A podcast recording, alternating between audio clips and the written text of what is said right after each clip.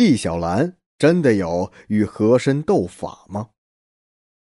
关于纪晓岚和和珅的电视剧层出不穷，在剧中，乾隆皇帝与两位爱臣打成一片，纪晓岚时不时的还不忘了捉弄一下和珅，让他在皇帝面前出尽洋相。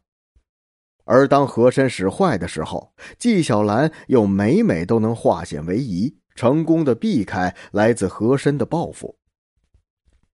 剧中的纪晓岚正直、英俊、机智、潇洒，与油腔滑调、不学无术的和珅形成了鲜明的对比。观众在忍俊不禁的同时，也无不深感痛快。可是，历史上的纪晓岚真的与和珅处处作对吗？铁齿铜牙纪晓岚反映了真正的历史吗？查阅史籍，我们可以发现。铁齿铜牙纪晓岚的剧情情节与历史还是有几处出入的。第一，根据史书上记载，纪晓岚貌寝短视，所谓“寝”就是相貌丑陋的意思，所谓“短视”就是近视眼。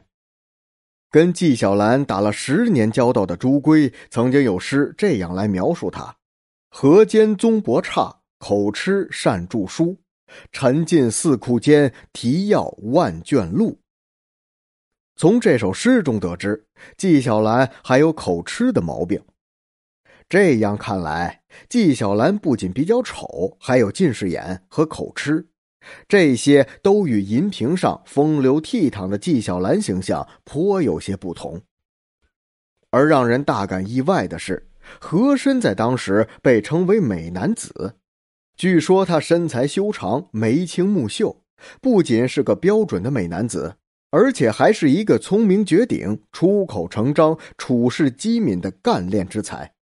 他很会理财敛财，并且还精通满、汉、蒙、藏四种语言，平时也能巧答应对，处理政务干练决断，都甚合乾隆帝的心思。并不是影视剧中所展现出的那个又矮又肥、表现的有些愚钝的胖子形象。第二，在影视剧中，纪晓岚和乾隆皇帝之间的君臣关系表现得十分融洽，乾隆对纪晓岚也是十分信任。于是，人们都得出了一个结论：纪晓岚是乾隆皇帝的爱臣。其实，这也是一个误会。剧情已经经过了编导们的美化，实际情况并非如此。乾隆皇帝是中国历史上有名的圣主，也是一位自小生长在深宫的皇帝，有很多独特的喜好。比如说，乾隆对身边的近臣有他自己的一条选择标准：首先必须机警敏捷、聪明干练，而且要相貌优秀、年轻漂亮。这样的例子有很多，比如和珅、王杰、于敏中、董诰、梁国志、福长安等人，这些人都是数一数二的美男子。而相貌丑陋的纪晓岚遇上乾隆帝，即便他再才华横溢，也难以得到真正的重用，难以参与重大的政治决策，只能以文字安身立命。他只能做乾隆帝的词臣。而难以做乾隆帝的宠臣重臣。纪晓岚的一生中有两次任乡试考官，六次任会试考官，三次任礼部尚书，就都是这种际遇的体现。这种官职没有实权，也没有重权，只是大清朝廷的摆设而已。他一生都没有当过真正有实权的官儿。其中有一件事儿可以证明乾隆帝对他的态度。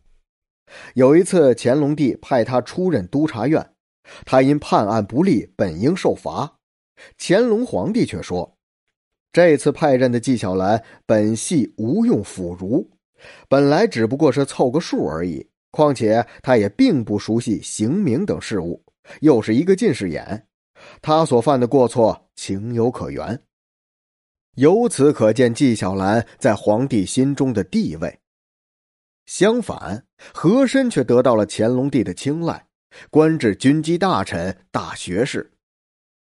所以纪晓岚无法跟权臣和珅斗法，因为他们根本就不是一个重量级的人物，而且纪晓岚也没有与和珅为敌的意愿，因为与和珅作对的人都没有什么好下场，贬官的贬官，流放的流放，杀头的杀头。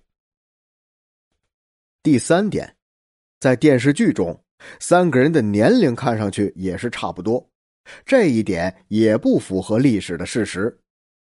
根据记载，和珅的生卒年是一七五零年至一七九九年，纪晓岚是一七二四年至一八零五年。纪晓岚要比和珅大二十六岁。纪晓岚考中进士的时候，和珅才刚刚出生。等到和珅飞黄腾达的时候，纪晓岚已经六十多岁了。综上所述，纪晓岚是不可能也没有资格跟和珅斗法的。